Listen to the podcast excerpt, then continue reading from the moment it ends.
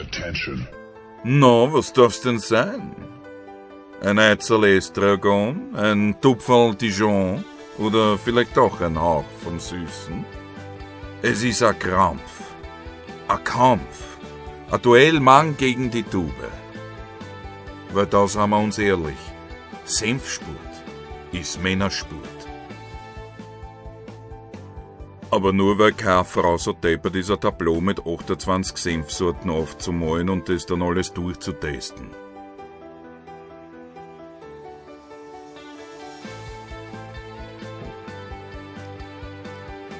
Man muss ja eines in aller Offenheit sagen, und niemand ist offener als der Anchorman und myself, wenn es darum geht, unsere eigenen Schwächen zu kaschieren.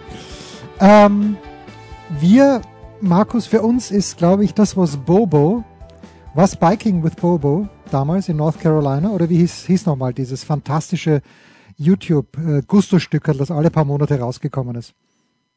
Ja, ja, Biking with Bobo. Mittlerweile nur noch Bobo. Mittlerweile nur noch Bobo. Also sagen wir, Bobo ist für uns, finde ich schon, als wir noch jünger waren und als wir uns noch nichts geschissen haben, wäre Bobo für uns gewissermaßen der Plafond unserer Möglichkeiten gewesen. Würdest du das, wenn wir wirklich trainiert hätten, würdest du mir zustimmen? Inwiefern jetzt? Na, oder was, kann Bobo was sagen? Plafond. Was ist ein Plafond? Der Plafond ist die Decke eines Zimmers, über, oh. über den man nicht raus kann. Das hat noch nie jemand, hat das schon irgendwie mal jemand gesagt? Ja, also in Österreich ständig, der Plafond, natürlich. Ehrlich? Ja, natürlich. Der Plafond. Okay. okay. Ich kann mich hier bei Teams, ich kann mich hier bei Teams nicht mehr einwählen. Ich finde dieses System, ich weiß, tausende Menschen kommen damit jeden Tag klar. Ich komme damit nicht klar, vielleicht auch, weil ich, weil ich bei zu vielen verschiedenen genau. Dingen bin. Und äh, hier ist es irgendwie für, für die Premier League was, da ist es für für die International Audience was und hier ist es dann eben für Sky etwas. Und jetzt werde ich gerade nirgends mehr reingelassen. Es ist im Grunde ein, ein herrlicher, aber leider ähm, unguter Zustand, bis ich jetzt hier sehe, dass es hier ein kleines Klickerle gibt, wo man anmelden drücken kann, was aber nichts ändert. Aber Nein. ja, wir bleiben da dran. Nein, das, das, ähm, das ist das Problem bei, bei Teams. Bitte? Das ist no. das Problem bei Teams. Ich war äh, über die Schule angemeldet dann gibt es eine Pressekonferenz bei den French Open, glaube ich. Und weil ich über die Schule angemeldet war, aber da ist ja nicht das Passwort dann äh, 1, 2, 3, 4, 5, 6, 7, 8, 9, sondern das ist eine Kombination, die man sich niemals auswendig merken kann. Ich hatte sie mir nicht notiert und äh, musste dann erst wieder den Service äh, der Stadt München bemühen, um da reinzukommen. Sehr, sehr tricky an dieser Stelle. Sehr, sehr tricky. Okay. äh, zurück zu Bobo. angemeldet und wir schauen, ob es geht. Also meinst du jetzt äh, fahrerisch oder ja. Storyteller. Nein, nein, Storyteller, äh, da, da bist du ihm ja voraus. Also wenn wir das gleiche Material hätten, das Bobo sammelt, äh, würdest du eine viel bessere Geschichte erzählen. Aber ich glaube, als wir noch, der macht das tatsächlich ganz gut. Ja, ja, das schon. Ja. Aber ich meine nur, äh, früher mal, als ich zumindest noch nicht der allergrößte, ich war immer ein Schisser, aber jetzt, äh, jetzt bin ich es ganz besonders. Ähm, da hätte ich mich vielleicht auch ein paar Dinge getraut, äh, die sich Bobo traut. So, aber und deswegen meine ich, möglicherweise, als wir noch jünger waren, das wäre unser Plafond gewesen. Mein Plafond zumindest.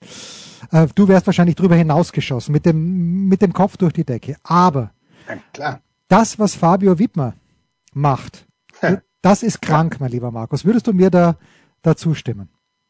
Ja, das ist natürlich ähm, schon, schon seit längerer Zeit völliger Wahnsinn, weil es tatsächlich immer mehr äh, schneller, höher, und ähm, extremer und, und auch gefährlicher wird. Und man kann nur hoffen, dass, dass er es tatsächlich nicht übertreibt. Es gibt ja da immer auch diese Outtakes, die dann ja. gefilmt werden. Es geht natürlich diesmal dann um, um das Streif, um dieses Video, ähm, das er innerhalb von ein oder zwei Tagen zwei Millionen Aufrufe irgendwie bekommen hat. Äh, wo du dann auch siehst, einmal lässt ihn so richtig durch diesen Fangzaun durch zum Beispiel und so. Ähm, also er, er hatte ja auch schon eine Menge Verletzungen, aber ich hoffe nicht, dass da auch tatsächlich mal ganz ernsthafte, irreversible dazukommen. Ähm, es, es ist auf alle Fälle, es ist definitiv Wahnsinn, ja. Ja, also allein, gut, die Mausefalle, ich kenne die Mausefalle ja. Jetzt muss man sagen, wenn man dort nicht mit Schwung hinkommt, sondern nur an der Kante oben steht, dann ist das ein sehr steiler Hang. So, und den fährt man runter, auch wenn er vereist ist. Im Zweifel kann man sogar gerade runterfahren, weil danach wird's flach. Aber natürlich, wenn du mit Tempo hinkommst auf diese Kante, dann hupfst du 30, 40 Meter weit, so wie es äh, Cyprien Sarrazin, der Sieger, der ist, glaube ich, auch am weitesten gehupft da oben. Und natürlich, und dann kommt Fabio Wiedmer daher und macht einfach mal ganz eleganten Rücken, Rückwärtssalto in diese Mausefalle rein. Und das habe ich aber schon gelernt, dass äh, nach, nachdem ich jetzt seit 50 Jahren Skispringen schaue, es ist deutlich einfacher, wenn man springt, im Steilen aufzukommen als im Flachen. Ist auch logisch mhm. gewissermaßen. Er kommt im Steilen auf, aber wie er dann auch runterbrettert, er, den, den Zielhang bei der Streif, das ist, ja, es ist, es ist enorm, es ist gut, aber ja, ich, ich wollte gerade vorhin sagen, ich weiß nicht, wie viele Takes dafür gebraucht wurden, aber natürlich das fertige Produkt schaut grandios aus, da machen wir uns überhaupt nichts vor. Ja, absolut. Das ist ähm, State of the Art, könnte man, könnte man fast sagen, was da dann äh, am Ende rauskommt. Also es äh, es ist großartig, es ist selbstredend nicht unbedingt zur Nachahmung empfohlen und die Frage ist natürlich, wie weit geht das noch? Aber wir wollen mal hoffen, dass, dass er seine Grenzen kennt. Das hoffen wir sehr. Das hoffen wir sehr. Drei, ich habe ich hab ja, ganz ja, viele ja. Themen. Nein, bitte, bitte. Ja, ja, ja. Hau rein, hau rein. Zum Beispiel Grenzen kennen. Wie hat Jens Höber das Ganze wahrgenommen? Das Geheule von einigen äh, Stars, die sich nach Saudi-Arabien aufgemacht haben im vergangenen Sommer. Großartig. Es wird die beste Liga der Welt. Moment, wer hat das gesagt? Romelu Lukaku. Möglicherweise im nächsten Jahr schon, habe ich heute erst einen Tweet gelesen, möglicherweise im nächsten Jahr schon die beste Liga der Welt und äh, wollen nicht alle wieder zurück. Jordan Henderson, Karim Benzema. Jordan Henderson ist es zu schwül. ja. Dem ist es da zu schwül. Und ja. Emeric Laporte steht drei Stunden pro Tag im Stau. Es, es, und das findet er auch blöd. Das hat ihm irgendwie keiner gesagt. Ich finde das ich, ich würde mir eigentlich wünschen, dass jemand ihnen zubrüllt, heul leiser. Dass, ja, dass die einfach keiner zurücknimmt. Die ganzen, die ganzen äh, mit Verlaub äh, Spacken, die da, die sich da aufgemacht haben und ähm, mit Geld zugepustet werden, entgegen jeglicher äh, Sinnhaftigkeit und ich weiß nicht, ob man da das Wort Moral dann verwenden muss. Nein, darf man nicht. Aber das, das finde ich, äh, das finde ich fast schon wieder amüsant. Also wollte, wollte ich nur nee. mal vorbringen. Also äh, gut, ich, ich weigere mich ja mittlerweile hier den moralischen Zeigefinger zu heben, weil es ist natürlich, es, es liegen wahrscheinlich ganz viele Sachen im Argen in Saudi-Arabien. Und dennoch ist meine Frage, werden diese Sachen besser, wenn man konsequent Saudi-Arabien boykottiert, wenn wir hier sitzen in Mitteleuropa, den Finger heben, sagt du, du, du, du, du, wenn ihr jetzt nicht den Frauen gleiche Rechte einräumt, wie wir Europäer das tun, dann habt ihr aber keinen Formel 1 Grand Prix mehr. Dann bekommt ihr die Fußballweltmeisterschaft nicht. Ich, ich habe keine Ahnung, vielleicht hilft's, vielleicht muss man das so machen. Aber, aber, aber was wäre das denn für ein Statement gewesen von, von mir aus Karim Benzema oder von, gut, der ist vielleicht äh, der, der falsche Ansprechpartner. Aber sagen wir eben von Jordan Henderson, der vorher auch einen so auf Saubermann gemacht hat, wenn er sagen würde, ich habe da ein Angebot von Saudi-Arabien über so und so viel, aber das kommt für mich aus moralischen Gründen nicht in Frage. Ja. Er wäre trotz, er müsste nicht am Hungertuch nagen. Da sind wir uns ja wohl einig. Also, was soll ich dir sagen? Rafael Nadal ist ein integrer Mensch, glaube ich. Äh, Rafa hilft überall dort, wo Hilfe gebraucht wird, gerade wenn er auf Mallorca irgendwas äh, was los ist. Und vor drei, vier Wochen wird bekannt, äh, Rafa wird auch in Saudi-Arabien eine Akademie aufmachen. Da, da reißt es mich zunächst einmal. Ja. Da sage ich, why? Why? Du hast so viel Kohle. Und auf der anderen Seite denke ich mir, was ist wirklich, wenn in dieser, und da gab es ein Foto und das war schon wieder natürlich sehr, sehr aussagekräftig. Es waren, glaube ich, zehn Kinder drauf und wenn ich es richtig erkennen konnte, waren zwei davon Mädchen. Aber wenn jetzt diese Rafa Nadal Akademie dazu beiträgt, dass Mädchen in irgendeiner Art und Weise mit, mit Jungs gleichgestellt sind, zumindest in diesem Alter, dann sagt, sagen zwei Prozent in mir auch, gut, vielleicht hat's doch was Gutes. Natürlich verdient Nadal damit noch zusätzlich Kohle und das verstehe ich sowieso nicht, wenn jemand 300 Millionen Dollar, Euro auf dem Bankkonto hat. Das gleiche bei Messi, was absolut crazy ist, ja, dass der da äh, Botschafter ist. Ja, aber ich, wie gesagt, ich tue mich halt schwer, solange ich noch mit äh, einem Auto fahre, das mit äh, Diesel, der weiß was ich woher kommt, betrieben wird, hier einfach so zu tun, als hätte ich wäre ich moralisch im Vorteil.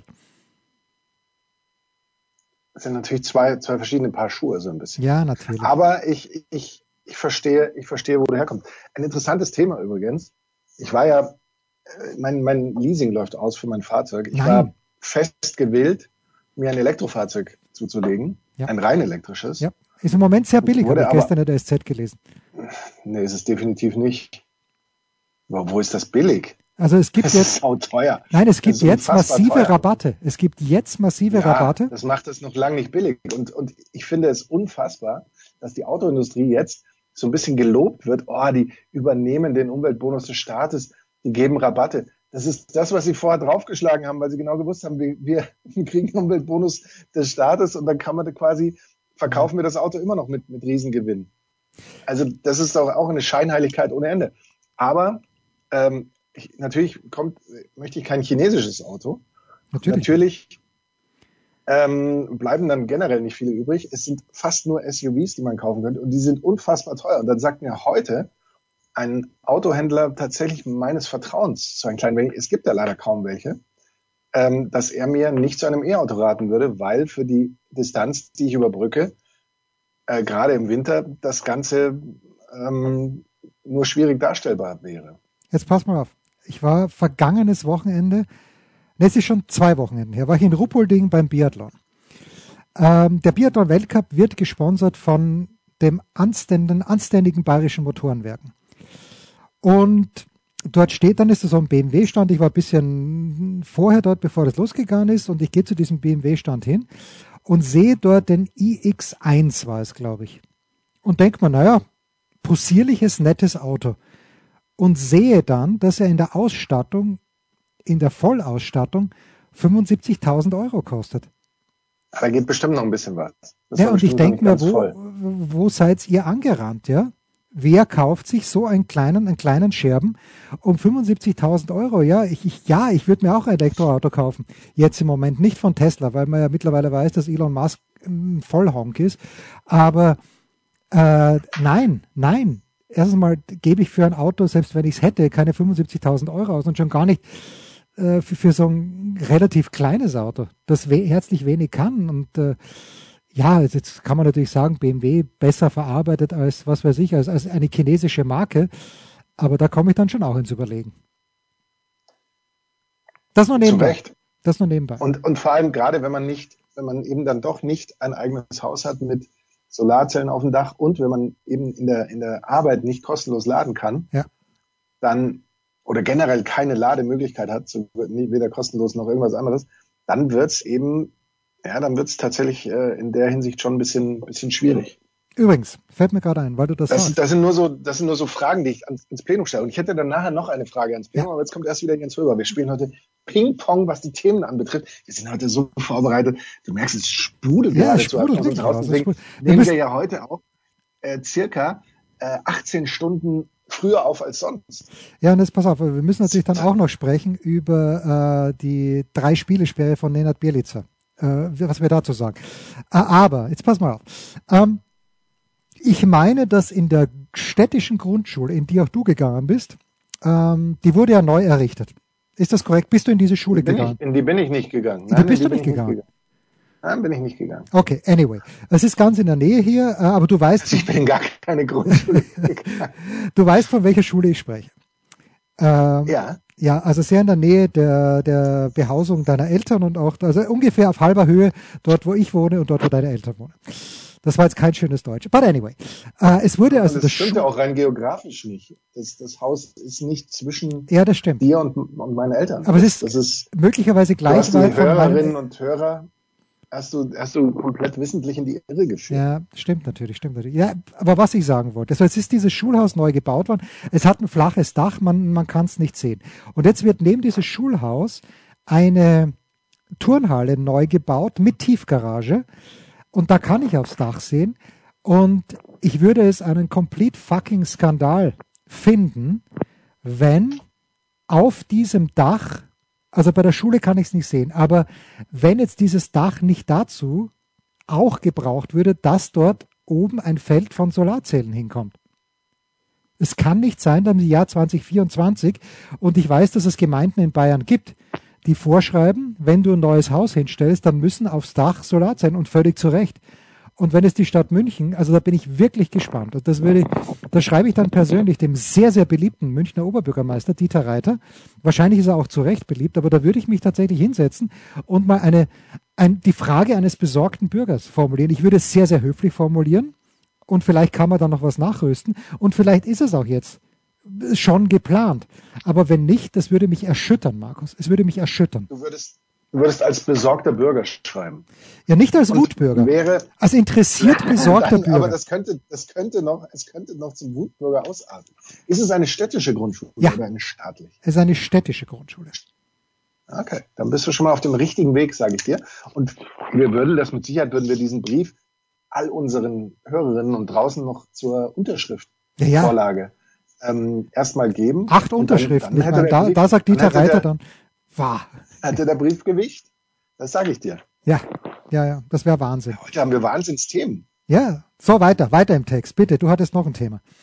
Noch eine Frage. Der Bahn, ich habe wieder eine Frage. Und zwar, da wir vorhin schon bei Automobilen waren, wie, wie siehst du die, die Situation mit dem ähm, autonomen Fahren? Generell Chancen, welche, welche, welches Potenzial räumst du dem Ganzen ein? Glaubst du, anders gefragt, konkret gefragt, dass du in absehbarer Zeit tatsächlich mal, wenn gut, Nina wird äh, ihre Turniere demnächst mehr in Australien und irgendwo machen und nicht mehr in Berlin oder Hamburg, aber nehmen wir an, du müsstest nach Hamburg, von mir ist auch an den Roten Baum. Glaubst du, wie, dass du in absehbarer Zeit dich in dein Auto setzen würdest, ähm, losstartest, deinen Fahrersitz umdrehst und dich zu deinen ähm, zu deiner Gesellschaft, die du im Auto chauffierst, ähm, wendest und fragst, was wollt ihr trinken? Kann ich, wollen wir ein bisschen Karten spielen oder so? Und dich dann erst kurz vor Hamburg wieder zurück umdrehst. Oder wie siehst du die, die autonome Fahrenssituation? Faszinierender Gedanke. Aber ich bin ja hier äh, Pragmatiker und denke mir, wenn ich jetzt schon nicht willens bin, mir einen iX1 um 75.000 Euro anzuschaffen. Wie viel muss dann erst ein, und ich glaube, ich habe eine Werbung gesehen für Mercedes, wo eben auch, äh, übrigens mit dem einem Typen aus Succession, äh, ja. mit Tom aus Succession und damit dachte ich, okay, es klingt fantastisch. Ich würde es annehmen. Ich, ich brauche immer ein bisschen, bis ich, ich habe ja lange mich geweigert, nämlich drei Wochen, mir ein iPhone zuzulegen und dann seitdem kann ich nicht mehr ohne leben. Oder generell Smartphone muss ja nicht zwingend von Apple sein. Ähm, und dann hüpfe ich aber mit ganz großem Karacho auf den Bandwagon auf. Ich würde, ich finde das faszinierend, aber meine Frage ist, ist das massentauglich und fähig? Und wann? In 30 Jahren? In, in 50 Jahren? Ich sehe es nicht. Äh, ich selbst, äh, ich würde es dankend annehmen, dass ich nicht selbst im Stau stehen muss, sondern dass das, das Auto für mich übernimmt und dass ich vielleicht mir den Laptop auf den, auf den Schoß nehmen kann und äh, dabei ein bisschen was arbeiten. Ähm, ich würde es annehmen, ist die Antwort auf deine Frage. Aber die, die, Probleme, die ich sehe, und ich äh, gestehe da, dass ich da natürlich tatsächlich eher negativ eingestellt bin, aber wenn man selbst viel mit dem Auto fährt, merkt man ja erstmal, es gibt ganz viele völlig unberechenbare Zeitgenossen, ja. die eben kein Fahrzeug haben, das mit meinem autonomen Fahrzeug kommuniziert, weil die nicht autonom fahren, weil die ein altes Fahrzeug zum Beispiel fahren, die aber nicht blinken, die einfach so rüberziehen, die irgendwelche wilden Dinge machen. Es gibt Fahrradfahrer, es gibt Fußgänger, es gibt vielleicht auch mal eine Pferdekutsche, die auch natürlich nicht mit meinem Fahrzeug kommuniziert. Auf der Langstrecke Autobahn gibt es plötzlich irgendwelche wilden äh, Umleitungen, Sperrungen. Es gibt ähm, Baustellen, bei denen die Fahrbahnmarkierungen bis zur Unkenntlichkeit zerfahren sind und ich teilweise selbst kaum weiß, wenn ich es nicht schon ein paar Mal gemacht hätte und aus Erfahrung dann, dann nur so die Fahrspur suche, wie ich damit jetzt entlangfahren soll. Wie soll das so ein autonomes Fahrzeug machen? Es gibt so viele Variablen und Unwägbarkeiten und dann sind wir beim eigentlichen springenden Punkt. Wir wollen es auf der Straße mit all diesen Unwägbarkeiten schaffen, aber auf der Schiene sind wir immer noch von Lokführern abhängig. Das verstehe ich nicht. Auf einer Schiene, wo es wirklich nur geradeaus geht, wo ich die Weichen für dieses Auto, also für dieses Fahrzeug stelle, wo es ein Rot gibt, ein Grün gibt und dann hält er bei Rot an, bei Grün fährt er weiter und ansonsten fährt er in den Bahnhof rein und fährt wieder raus. Das müsste doch um den, ich schätze mal um den Faktor 25.000 leichter sein, das autonom hinzukriegen, auch eben auf der Langstrecke, nicht nur auf irgendwelchen Flughäfen in Atlanta oder auch in München oder irgendwie so, wo irgendwelche Shuttlezüge autonom fahren. Das ist ja herrlich, aber das ist natürlich überhaupt kein Vergleich. Aber warum geht das nicht? Was ist daran so komplex und schwierig? Es kann ja nicht sein, dass man sagt, ja, da kann mal ein Baum über der Strecke liegen. Das kann ja auf der Autobahn auch passieren oder auf der Landstraße, dass da plötzlich ein Baum liegt. Also, um ehrlich zu sein, das ist mir auch jetzt kürzlich erst, wo dieser Jahrhundert-Schneesturm war und dieses Bayern-Union-Spiel ausgefallen ist an diesem Samstag, ist mir das auch passiert, dass auf der Landstraße ein umgekippter oder umgefallener Baum lag. Insofern, warum geht das bei der Bahn nicht? Und wir glauben aber, wir, wir kriegen das bei Automobilen hin? Verstehe ich nicht. That's a great Diese Frage würde ich an alle Hörerinnen und draußen und vor allem auch an Jens Röber richten. Ähm, es ist eine brillante Frage, weil ich glaube, das Problem für die Deutsche Bahn ist ja auch, dass es nicht 10.000 Leute gibt, die an die Deutsche Bahn eine Bewerbung geschickt haben und gesagt haben, ich würde gerne Lokführer werden. Ja, ich, ich weiß nicht, ob es äh, wie hier äh, wie sagt der Nachschub, so blöd das klingt, an Humankapital, auch ein ganz furchtbares Wort. Aber ich habe keine Ahnung. Ich glaube nicht, dass äh, die Deutsche Bahn es sich überhaupt organisatorisch leisten könnte. Ich habe bei diesem Streik, der mir persönlich wurscht ist, ja, man muss sich halt anders organisieren, äh, habe ich leicht reden, weil ich in der Stadt lebe. Wer darauf angewiesen ist, kann sich nicht leicht anders organisieren. Ähm, ich habe dann schon, wenn, wenn man so hört, die Lokführer, die sagen, naja, äh, im Grunde genommen arbeiten wir doppelt so lang, was vielleicht ein bisschen übertrieben ist, aber dass ich überspitze jetzt doppelt so lang, als es eigentlich in unserem Kollektivvertrag, wenn sie dann einen haben, aber von der Arbeitszeit her vorgeschrieben ist, dann kann ich schon verstehen, dass die angefressen sind, gewissermaßen. Aber ich glaube halt auch, dass die Deutsche Bahn, was soll sie sagen? Naja, bekommt jetzt äh, 35 Stunden Woche, aber dann können wir halt die Hälfte der Züge nicht mehr bespielen, weil wir einfach nicht genug Leute haben ich glaube schon, dass das ein Problem ist, oder nicht? Ja, und weil das ein, ein höchst defizitäres Unternehmen ist, kommt natürlich auch noch hinzu. Aber, aber wie gesagt, das wäre doch ein, ein ganz zentraler Punkt. Wenn ja. man dort Personal einsparen könnte oder dann eben von mir aus nur noch für irgendwelche Strecken, die noch nicht durchautomatisiert sind oder für im Rangierverkehr oder so, klar, da wirst du immer einen äh, Zugführer brauchen. Aber jetzt für den Klassiker äh, ICE München Berlin zum Beispiel, warum glaubt man, dass man da wirklich mit dem Auto früher autonom unterwegs sein kann als mit dem Zug? Ja. Das, das verstehe ich. Das äh, muss mir wirklich jemand erklären.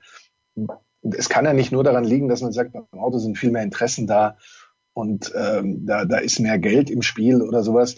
Ich meine, Züge fahren ja jetzt auch nicht nur in, in Deutschland. Das wäre ja dann eine Technik, die man möglicherweise auch aus Japan aus äh, irgendwo übernehmen könnte. Aber nur eine völlig, völlig unwichtige Geschichte, aber ich gebe dir auch völlig recht. Aber ähm, das ist ja ohnehin so ein, so ein ganz merkwürdiger Fall, dieser Streik.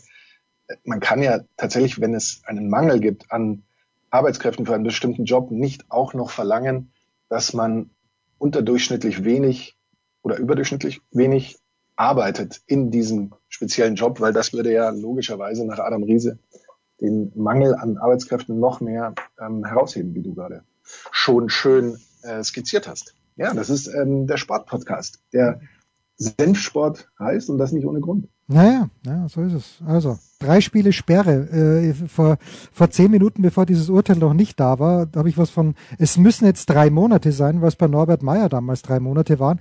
Ich habe es in der Big Show auch gesagt. Natürlich darf Nenad Bielica das nicht machen. Aber wenn ich dann das Wort Skandal lese, dann denke ich mir, Euer, wer auch immer das geschrieben hat, äh, kommt mal ein bisschen runter. Ja, also, wie hast du die Szene gesehen? Für die, vor der International Audience? Äh, nee, nicht vor die International Audience, sondern tatsächlich nur als, als seppender Zuschauer zwischen dem, äh, darüber müsste man auch stundenlang diskutieren, warum dieses Spiel plötzlich völlig unwichtig war, der deutschen Nationalmannschaft. Äh, gegen, gegen Kroatien, ja, da hast du recht, ja. Ja, also das sind so, so Modi, ähm, oh, die natürlich einmal mehr einen ähm, wünschen lassen, man würde einfach die gute alte K.O.-Runde spielen. Irgendwann ist halt mal Schluss mit Gruppenphasen. Gruppenphasen am Anfang ist ja schön und gut, aber irgendwann spielst du halt dann K.O.-Runden und dann gibt's keinen, für den ist es eigentlich besser, wenn er jetzt verliert. äh, was ist denn das für eine, was ist denn das für eine Turnierform? Und, und klar, da geht es um ein anderes Turnier, für, dem für das man sich dann qualifizieren kann und so, aber das ist ja also völlig Hanebüchen. Aber gut, ich war da am, am Rumseppen, aber es war völlig egal, weil ja der Regisseur das herrlicherweise durch das Einspielen einer Zeitlupe äh, dann geschafft hat, das nicht im, im Live zu zeigen, die ganze Situation. Ähm, ich finde es interessant, dass es viele gibt, die, die meinen, Bielitzer wäre von Sané äh, äh profitiert, wollte ich schon sagen. Ähm, und jetzt kriege ich. Ich weiß, Wort. was du sagst. Er ähm, provoziert ähm, worden. Ich weiß, was du sagen willst. Provoziert. Pro, Provision wollte ich. Ja. ich wollte hat, hat er von Sané eine Provision verlangt und Sané hat gesagt, nee, gibt's nicht, gibt's nicht. Ja, vergiss ich, ich will den Umwelt, ich will den vollen Umweltbonus. Ähm, provoziert worden, das, das habe ich jetzt tatsächlich nicht gesehen, sondern der hat auch nicht versucht, ihm den Ball zu geben, sondern genau das Gegenteil. Er nimmt den Ball auf, damit Sané nicht reinkommt. Das ist diese Urunart im Fußball, dass man einfach nicht den Ball, wenn er einen selbst nichts angeht, einfach nicht liegen lassen kann oder dorthin bringen kann, eben wo er, wo er hingehört, bis in jeder anderen Sportart ist oder es eben sanktioniert wird, wenn man das nicht tut.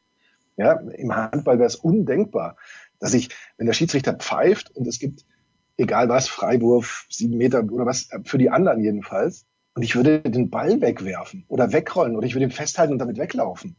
Ja, zwei Im Fußball Minuten, ist das raus mit immer, dir, schleich dich. Fußball ist das immer noch ganz normal. Mach das, wie gesagt, da machst du im Rugby, machst im Football, machst, keine Ahnung, im, im Wasserball. Das, das geht nicht.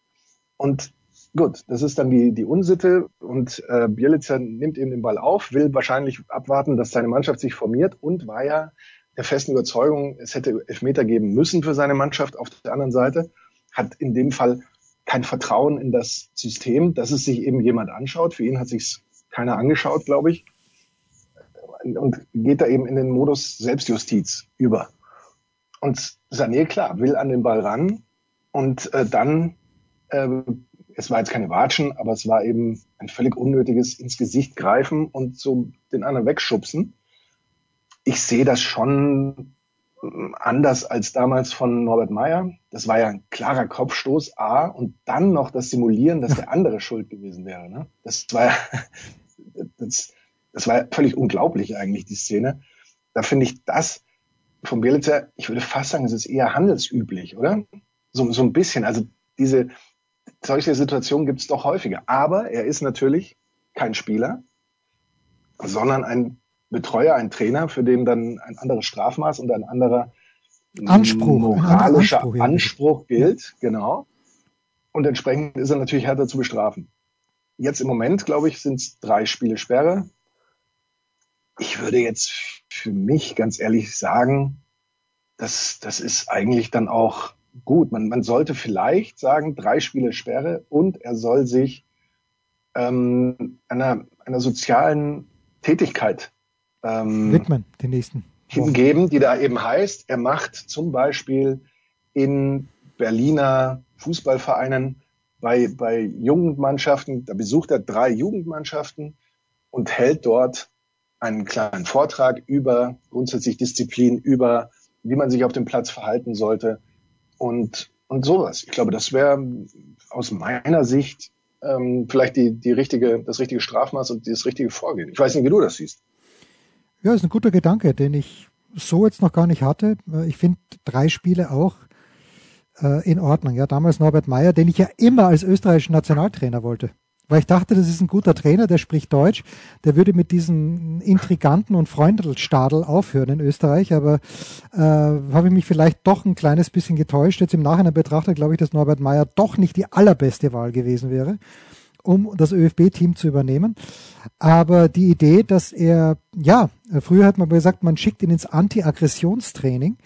Aber oh ja, ja, warum oder, nicht? Oder ja? ja? warum nicht mit, äh, mit jüngeren Menschen arbeiten? Also sind, diese Themenpalette überfordert mich fast ein kleines bisschen. Aber zum Glück gibt es den Kurzpass, unsere Konstante nach einer kurzen Pause. Was gibt es Neues? Wer wird wem in die Parade fahren? Wir blicken in die Glaskugel. Äh, der Kurzpass von Sportradio 360 präsentiert von uns selbst mit Sky-Kommentator Markus Gaub. Und dem Jensi. Stark. Das ist halt Kreativität, ja. wie man sie nur bei Sportradio 360 bekommt. Markus, wir schauen heute exklusiv auf den Samstagnachmittag, weil wir uns dann nicht fragen müssen, welche Liga. Ähm, wir fangen an mit dem Überraschungssieger vom vergangenen Sonntag. Äh, ich fand es bemerkenswert, wie uninspiriert die Bayern waren. Aber Paul Häuser war im Stadion, wie er uns in der Big Show erzählt hat, nämlich bei Bayern gegen Bremen. Und er meinte, dass der Sieg der Bremer absolut verdient gewesen wäre. Die gute Nachricht ist, Paul hat seinen Sohn dabei gehabt, den Luke. Äh, und Luke ist äh, war tendenziell schon in Richtung Bremen gepolt, aber nach diesem Match grün-weißer for life. Gut für den Sohn, weil Paul ist ja auch ein Bremen-Fan. Sehr, sehr ausgeglichene Partie bei einem ehemals befreundeten Wettbüro. 2,37 Heimsieg Bremen, 2,75 Auswärtssieg Freiburg, 3,75 Unentschieden. Ich glaube, es war ein kleines Strohfeuer, was egal sein wird. Bremen wird nicht absteigen, aber wenn ich sehe, dass Bremen seit fünf Bundesligaspielen gegen den SC Freiburg sieglos ist, hat die letzten drei Duelle verloren, äh, glaube ich, dass sie auch dieses Duell äh, verlieren werden, obwohl sie jetzt die letzten fünf Bundesligaspiele nicht gewonnen haben, äh, ah, nicht verloren haben, pardon. Und das ist ja das Geile. Bremen hat fünf Spiele nicht verloren und die, äh, die sind sie, die, das ist die zweitbeste Serie und die beste hat Leverkusen mit 18. Und nichts ist dazwischen. Aber okay. Ähm, äh, man sollte, wenn man denn ganz genau setzt, nicht vielleicht auf frühe Tore setzen, weil beide Mannschaften in den ersten 30 Minuten nur jeweils vier Tore geschossen haben, nach immerhin schon 18 Spieltagen. Langer Rede, kein Sinn. Ich glaube, dass Freiburg die Partie mit 2 zu 1 gewinnen wird. Ich glaube auf alle Fälle nicht, dass Bremen das Spiel gewinnt. Das liegt nicht zwingend an Bayern-Fluch, aber vielleicht sprechen wir danach trotzdem äh, über sowas Ähnliches. Ähm, die Freiburger sind ähm, mit einem Sieg in die Rückrunde gestartet gegen Hoffenheim, sind schwer zu schlagen generell, haben von den letzten sieben Bundesligaspielen eben nur eins verloren, das war gegen Heidenheim. Ich glaube, dass die Freiburger sehr, sehr bissig anreißen werden und auf alle Fälle, wie, gesagt, mindestens ein Unentschieden rausholen. Ich glaube nicht, dass es besonders torreich wird. Maximal drei Tore würde ich schätzen und vielleicht am Ende eben tatsächlich ein 2 zu 1 für den SCF. Verrückt. Gar nicht weit vom SCF. Naja, eigentlich schon. Äh, der FC Augsburg spielt zu Hause gegen Bayern München. Normalerweise nehmen wir die Bayern hier nicht rein, aber wir wissen, die Geschichte der Münchner in Augsburg ist gar nicht mal so überragend. Äh, Augsburg ähm, hat, das ist das Problem, Augsburg wird ein Tor bekommen.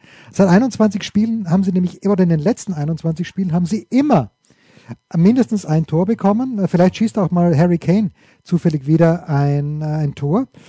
Ähm, und wenn Freiburg Tore kassiert, dann ist es zu zwei Dritteln in der ersten Halbzeit. Aber äh, Augsburg auf der anderen Seite auch gut nach Rückständen schon 15 Punkte geholt. Und wenn die Bayern nach Augsburg fahren, hat es in den letzten Jahren doch ein, zwei Mal, ich meine in der Pep Guardiola-Saison, äh, wo Bayern dann schon Meister war, haben sie, glaube ich, 2-0 verloren. Habe jetzt nicht mehr so auf dem Zettel. Jedenfalls, die Quoten sind für ein Bayern-Spiel, wenn es nicht gerade gegen Dortmund geht oder in Leverkusen oder in Leipzig, verhältnismäßig ausgeglichen. 9 zu 1 die Quote für den Heimsieg von Augsburg, äh, an den ich nur ein kleines bisschen glaube. 6 zu 1 Unentschieden und 1,27 Bayern-Sieg. Zwei, zwei Szenarien. Markus, Augsburg wirkt sich ein 2 zu 1 raus, wie auch immer, oder Bayern gewinnt 4-0. Ich bin gerade dabei, noch eine kleine ähm, Statistik so als Bonbon herauszusuchen, weil ich gerade gelesen habe, dass der FC Augsburg die meisten Gegentore nach Ecken kassiert und auf der anderen Seite die Bayern die wenigsten Bayern, nach Ecken ist, der tatsächlich die meisten Tore die meisten. nach Ecken erzielt. Aber ähm, dazu müssen wir dann natürlich auch ähm, die, die volle Wahrheit kennen und die volle Wahrheit, die lautet dann eben, und äh, du merkst, ich bin gerade in einer Live-Recherche vertieft, dass ähm, die Bayern eben auch mit 143 Ecken die meisten Ecken in dieser Saison hm. rausgeholt haben. Augsburg im Vergleich hat 69. 69 sind also so grob gesagt die Hälfte der Ecken des FC Bayern. Aber dann kommen wir bei, bei der äh, Geschichte mit den Toren nach Ecken. Also die Bayern haben die meisten Ecken.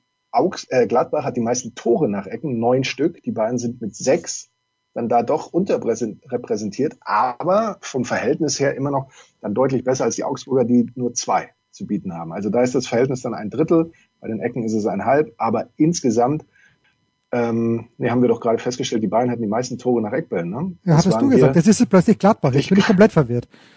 Ja, das bin ich auch verwirrt. Das müssen wir jetzt gleich nochmal klären. Also hier steht, äh, das ist die offizielle DFL-Statistik, dass Gladbach mit neun Toren nach Ecken, die Bayern haben sechs Tore nach Ecken. Und jetzt schauen wir hier nochmal in diese Statistik hinein. Der erzielte sieben Tore nach einer Ecke. Das überbieten, ah ja, doch, das überbieten nur Gladbach, die hier mit zehn allerdings gelistet sind und Leverkusen mit neun. Heißt, die Bayern haben die drittmeisten Tore nach Ecken. Das klingt zunächst, boah, die sind ganz schön erfolgreich, aber die Bayern haben eben auch die klar meisten Ecken in der Liga. Und wenn ich klar sage, dann schauen wir noch mal ganz kurz nach, wie viele Ecken Gladbach tatsächlich. Wahrscheinlich Gladbach 162, Bayern 144, ja. Ich frage jetzt mal ganz kurz in die Regie, haben wir die Zeit? Und ich bekomme aus der Regie das Signal, wir haben die Zeit. Wir können also da mal ganz kurz ähm, nochmal nachschauen. Und zwar sind wir hier bei diesen Ecken. Bayern also 143 Ecken. Ähm, dann kommt Leverkusen mit 126, Gladbach nur mit bescheidenen 97. Das, das ist Effizienz. Das ist Effizienz. Das ist dann tatsächlich effizient. Das ist so ein Faktor von fast jede zehnte Ecke ist ein Tor.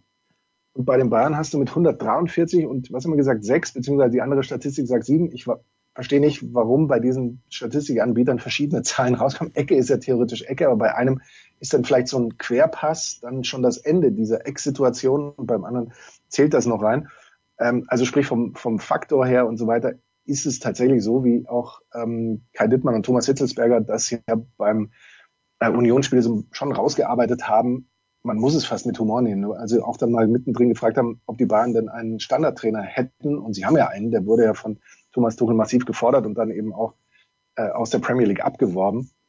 Warum sich da nichts tut äh, und warum man so viele Ecken hat und dann doch unterm Strich sehr viel liegen lässt und sehr viel enttäuschend liegen lässt, ohne dass man eben überhaupt zu Abschlüssen kommt. Das ist dann schon ein, ein interessantes Thema, das aber vermutlich den Rahmen selbst dieses bahnbrechenden Podcasts sprengen würde. Lange Rede, auch hier kein bis ganz äh, kurzer Sinn nur. Das ist so ein Spiel, wo man sagt, das müssen die Bahnen doch gewinnen. Ja. Aber das ist immer ein ganz schlechter Ratgeber, weil vom Müssen alleine ist nur, nur selten was passiert. Ich glaube aber tatsächlich, die Augsburger, die hatten ja unter, unter Torup anfangs tatsächlich eine, eine Riesenphase, haben danach dann doch merklich nachgelassen. Und ich glaube, dass die Bayern, ähm, ich meine, gegen Union, das war ja auch nicht gerade zwingend oder überzeugend. Ich glaube, dass sich die Bayern irgendwie so ein 2-1 rauswürgen. Also 1 zu 2, Tipp 2. Okay, ich sagte, Augsburger würgen sich ein 2-1 raus oder 0-4. Aber bitte, haben wir hier notiert. So, unser letztes Spiel ist zwei Mannschaften, es gibt drei Mannschaften, die beide Partien verloren haben 2024. Das, die eine ist Hoffenheim und die anderen beiden sind Stuttgart und Leipzig und die spielen gegeneinander auch Samstag 15.30 Uhr, sehr ausgeglichen beim ehemals befreundeten Wettbüro 2,62, Heimsieg 2,40, Auswärtssieg 3,8 unentschieden. Äh, ich habe mich immer gefragt, wann wird dieser Lauf von Stuttgart zu Ende gehen. Ich bin noch nicht ganz bereit zu sagen, es ist schon soweit, aber Stuttgart hat drei der letzten vier äh, Spiele verloren und gegen Leipzig haben sie überhaupt nicht gut Und jetzt Stuttgart eigentlich. Ah, Stuttgart meine ich, Stuttgart. Bei Stuttgart. Stuttgart, nee, Gerade waren wir doch bei Hoffenheim, waren wir nicht bei Hoffenheim Heidenheim gerade? Nee, wir waren bei Stuttgart gegen Leipzig. Sorry. Stuttgart gegen Leipzig. Äh, Sorry, meiner. Dann habe ich, äh, ja, ja. dann habe ich mich ver verblättert. Macht nichts. Äh, das Problem ist äh, für Fahre er fort. Ja, ja, das Problem für Stuttgart ist, wenn sie Leipzig sehen, dann haben sie bis jetzt noch nicht gewonnen. Elf Treffen gab es bislang in der Bundesliga und es gab neun Niederlagen äh, für die Stuttgarter und nur zwei Unentschieden. Äh, auf der anderen Seite nur eins der 13 Bundesliga-Heimspiele unter Sebastian Hoeneß verloren. Das Hinspiel, äh, wir erinnern uns, 1 zu 0 für Stuttgart zur Pause in Leipzig und dann 5-1 für Leipzig. Äh, ich glaube, also Lois Openda hat zwölf Tore schon geschossen wenn er an einigermaßen, wenn, wenn er gleich gut kicken würde, wie er schnell ist, hätte er 22 geschossen, weil er so viele Chancen vernebelt, es ist nicht mehr feierlich. Aber als Konterstürmer ist er natürlich sehr, sehr gut. Und ich sehe hier ein 1 zu 3, mein lieber Markus. Das Problem ist, dass kein Schabi dabei sein wird, ja gelb gesperrt fehlt. Bei Stuttgart fehlt ähm, Atakan Karasor genauso. gelb gesperrt. Ähm, der VfB hat schon einen kleinen Einbruch. Seit Anfang November sind äh, die Stuttgarter in drei von neun Partien torlos geblieben und haben ihren Expected Goals Wert um fast zehn Tore unterboten. Das muss man sich mal vorstellen. Hat einen Expected Goals Wert von fast 21, haben elf Tore in der Phase erzielt. Ähm, das ist der deutlichste Abfall im Vergleich oder im, im Verhältnis zu anderen Teams. Nur mal so als kleine Nebenstatistik. Wahnsinn, was heute alles ausgepackt wird, das ist verrückt. Das ist Wahnsinn. Wir, wir lassen heute nichts im Köcher. Wir, heute kommt alles raus. Ich glaube, dass das ein sehr unterhaltsames Spiel ist. Ich glaube, dass es den Leipzigern natürlich noch ganz schön in den Klamotten hängt, wie dieses Spiel gegen Leverkusen, was gelaufen ist. Und ich glaube, dass es ähm, das interessanteste Spiel oder das unterhaltsamste Spiel dieses Wochenendes sein wird, das am Ende, auch wenn ich gerade gesagt habe, dass die Stuttgarter weniger Tore erzielen, als sie eigentlich sollten, ähm, 2 zu 2, vielleicht sogar 2 zu 3 ausgeht. Aber genau, so genau wollten es die Hörer auch gar nicht wissen. Nee, nee, nee, nee. Wer, wer will schon auf ein genaues Ergebnis setzen? Und da sagt der Enkermann, das könnte das unterhaltsamste Spiel des Wochenendes werden. Dabei gibt's am Sonntag dann noch Union Berlin gegen Darmstadt. So können wir nicht weitermachen. Das war's, der Kurzpass von Sportradio 360, präsentiert von uns selbst mit Sky-Kommentator Markus Gaub. Und dem Jensi. Rausschmeißer gefällig? Gerne. Denn spätestens seit dem ersten Buch Otto gilt auch bei uns. Eintritt frei.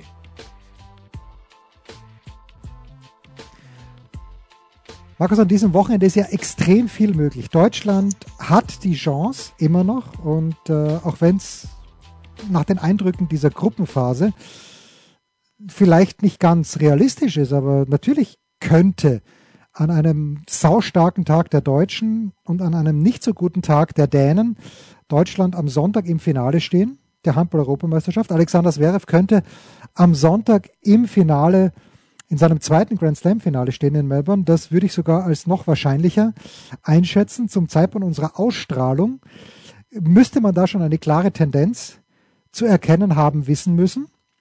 Und dennoch, du wirst mit anderen Dingen beschäftigt sein. Ich übrigens, äh, na ich eigentlich nicht, ich werde relativ viele Skirennen schauen. Bin mal gespannt, ob in Garmisch gefahren, das du, kannst du mir dann sagen, kann in Garmisch, denkst du, am diesem Wochenende gefahren werden. Es ist ja doch extrem warm geworden und das hat geschifft auch.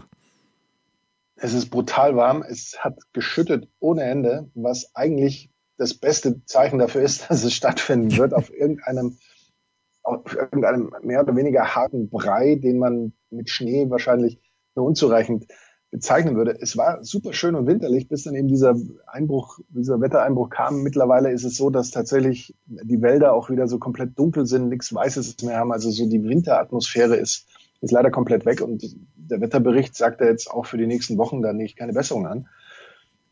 Ich gehe natürlich davon aus, dass man das irgendwie hinpräpariert. Wir erinnern uns, Neujahr springen, da war das Wetter ja auch nicht sehr viel besser und da war auch nicht sehr viel mehr Schnee. Und klar, ist es was anderes, ob du jetzt so eine Landung präparierst oder so eine ganze Piste. Aber Stand jetzt wird es wahrscheinlich irgendwie hinkommen. Und der erste Teil der Frage war ja, was ich mache. Ich kümmere mich komplett um die zweite Liga, die beste zweite Liga der ja, Welt natürlich. Ja, ja, bitte, bitte.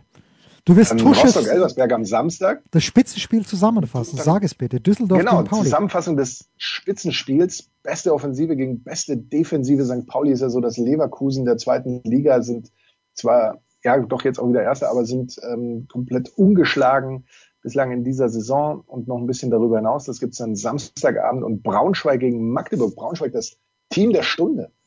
Ähm, dann am Sonntag. Also ich verbinde nichts mit Magdeburg, aber ich finde, nachdem Norbert Meyer nicht mehr österreichischer Nationaltrainer werden wird, dass äh, nach Ralf Rangnick zwingend Christian Tietz diesen Posten antreten sollte. Ich mag, wie der Fußball spielen lässt. Also äh, hat mir beim HSV gut gefallen. Ich fand, dass sie den, aber gut, beim HSV war es schon normal. Ich fand, dass sie den zu, zu früh raus. Fanden nicht alle so komischerweise, ja. Ja, ja. Aber äh, Christian Titz ist für mich äh, ein ganz, ganz starker Kandidat äh, als Nachfolger von Ralf Rangnick. Wann auch immer der gute Ralle das ganze Zeug hinschmeißt. Man, man könnte fast so ein bisschen wie Sam Allardyce ähm, argumentieren, auch wenn Sam Allardyce weit davon entfernt war, eigentlich dieses Argument zu, zu führen. Er hat ja damals mal gesagt, Also wenn ich einer dieser europäischen Trainer wäre, also nicht britischen Trainer und Aladice heißen würde, dann würden mich alle hochjubeln. Aber so bin ich eben nur der Sam Allardyce, der Big Sam und ähm, bin im Zweifel dann keinem so richtig was wert. Bei Christian Tietz, wenn der Spanier wäre, wenn der irgendwie so eine Vergangenheit beim FC Barcelona hätte, ich bin mir ganz sicher, dann wäre der auch längst in, der, in der ersten Liga gefestigt gewesen. Dann wäre der HSV bestenfalls irgendeine Zwischenstation gewesen und man würde den äh, viel mehr verehren für das, was er tut. Ich sehe das ganz genauso. Da, das ist, äh, Magdeburg kam ja schon als, als Aufsteiger in diese Liga und hat irgendwie einfach mit einem Selbstbewusstsein, mit einer Sicherheit gespielt und tatsächlich eben auch nicht dieses ständige, ah, wir schauen mal, dass hinten nichts fällt und vorne äh, hilft uns der liebe Gott, sondern